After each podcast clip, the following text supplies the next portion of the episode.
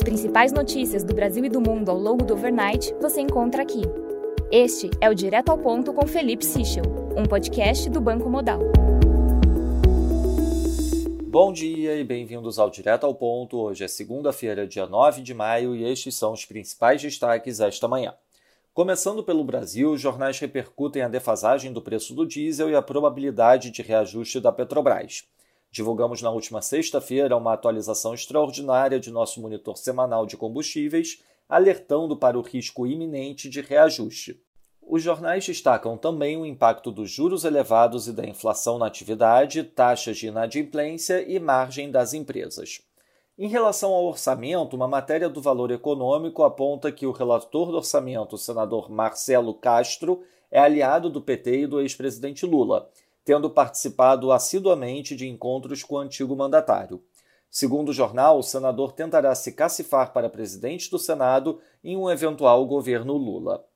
Em relação ao STF, o blog da Bela Megali relata que cresce no entorno do presidente Bolsonaro um movimento para que ele tenha Gilmar Mendes como um dos seus principais interlocutores no STF. A avaliação feita pelo grupo que defende o estreitamento de relação com Gilmar é que as observações do ministro são pertinentes e que suas análises sobre o cenário político devem ser consideradas pelo governo. Sobre a eleição de São Paulo, a cúpula do PSDB trata como prioridade nacional nesse ano a reeleição do governador Rodrigo Garcia em São Paulo. Os tucanos reservam a maior fatia de recursos do fundo eleitoral da sigla entre candidatos a executivos estaduais a Garcia. Sobre a Eletrobras, segundo coluna de Lauro Jardim, o fundo de pensão canadense CPPIB, o Fundo Soberano de Singapura GIC e a Itaúsa estão conversando para formar um bloco de acionistas na privatização da empresa. Passando para o setor internacional, na zona do euro, o Centix Investor Confidence de maio teve leitura de menos 22,6, abaixo do esperado menos 20,8.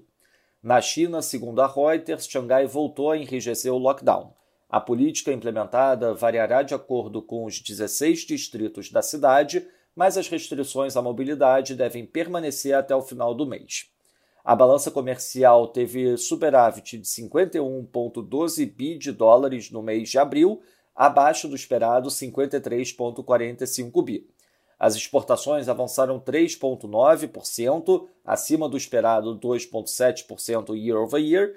No entanto, as importações variaram 0% acima do esperado, menos 3% year over year. Sobre sanções à Rússia, segundo o oficial do governo norte-americano, Estados Unidos, União Europeia e G7 imporão sanções a grupos de mídia oficial e setores do serviço financeiro que estejam ajudando a empreitada de guerra na Ucrânia. O Reino Unido elevará as tarifas para importação de platina e paládio da Rússia e de Belarus. Já o primeiro-ministro do Japão, Kishida, afirmou que o país adotará passos para acabar, em princípio, com a importação de petróleo russo. Em discurso para celebrar o dia 9 de maio, Putin afirmou que o conflito com a Ucrânia e com a OTAN é inevitável e repetiu que a guerra é uma resposta ao preparo da Ucrânia para a retomada da Crimeia. Lembrando a todos que as principais notícias do final de semana foram divulgadas ontem em nosso Before Market Opens. Caso tenham interesse em receber, por favor, entre em contato com o representante da nossa mesa institucional. Na agenda do dia, destaque para a divulgação do IPC às 8 da manhã aqui no Brasil e do CPI no México também às 8 da manhã. A agenda da semana com foco principal na quarta-feira, com a divulgação do IPCA aqui no Brasil e também a divulgação do CPI nos Estados Unidos. Nos mercados, o dólar index no momento avança 0,24%, o dólar australiano recua 1,02%, enquanto o peso mexicano cai 0,88% e o rand sul-africano desvaloriza 0,99%. No mercado de juros, o título americano de 2 anos fecha 2 basis points, enquanto o título de 10 anos abre 7 basis points, cotado a 3,1966. Na Europa, o Bund, título alemão de 10 anos, abre 4 basis points a 1,172.